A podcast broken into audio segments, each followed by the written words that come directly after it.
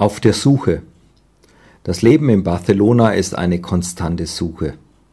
Alle suchen nach dem neuesten, günstigsten, schnellsten, besten. Das Leben in einer Stadt ist schnell und hektisch und überfordert das Gehirn. Bei diesen Geschwindigkeiten wird die Suche nur oberflächlicher, so als ob jemand beim Suchen zusätzlich Stress macht. Die Suche wird deswegen nicht gründlicher, sie wird einfach nur noch hektischer. Das Gehirn kommt nie zur Ruhe und es kommt auch nie wirklich in die Tiefe. Außer es wird angehalten, wie zum Beispiel durch eine Pandemie. Philipp Gebhardt berichtet von seinen Erfahrungen. Leben im Stillstand. Wie sitzt man still in einer Stadt, in der man von früh bis spät nur gewohnt ist zu rennen? Man rennt einfach im Internet weiter. YouTube, Netflix, Videospiele. Endlich Zeit für neue Bilder und die neuesten Geschichten. Problematisch sehe ich, dass wir so viel Inspiration zum Leben konsumieren und gleichzeitig nichts davon ausleben können.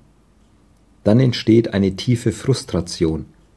Gedanken wollen an der Realität getestet werden. Theorie will praktisch werden. Wir aber leben in so einem Überangebot an Informationen, dass wir oft zu gar keiner Anwendung kommen. Das kann so frustrierend sein, dass es uns lähmt. Irgendwann hat der Körper gar keine Lust mehr, aktiv zu werden, und es genügt uns, die Geschichten nur noch zu konsumieren.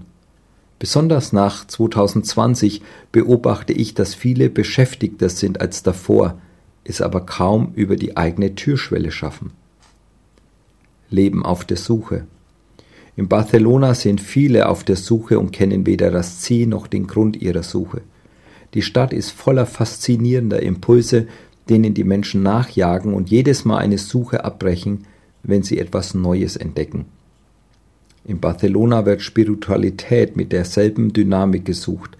Alle wollen die neuesten Antworten auf die alten Fragen, aber es fällt ihnen schwer, auf eine Stimme zu hören, die sich Zeit lässt. Leben in der Stille. Wir selbst waren neun Monate auf der Suche nach einer Bleibe für unser Gebetshaus in Barcelona aber Gott wollte uns erstmal wieder zu Hause begegnen. Dort, wo wir uns so oft von unseren Verantwortungen und Multimedia-Geräten aufsaugen lassen, wollte Gott den Raum einnehmen. Und langsam entdecken wir einen Rhythmus, Tag für Tag ihn zu suchen, Zeit mit unserem Schöpfer zu haben, darüber nicht nur zu reden, sondern es aus Liebe einfach zu tun. Denn Liebe verschenkt sich. Und irgendwann hatten wir die Möglichkeit, Räumlichkeiten für den Gebetsraum zu mieten, so als ob Gott sagen wollte, wenn ihr mich sucht, kommt all das Restliche, was ihr davon so gestresst gesucht habt, kommt im richtigen Moment zu euch.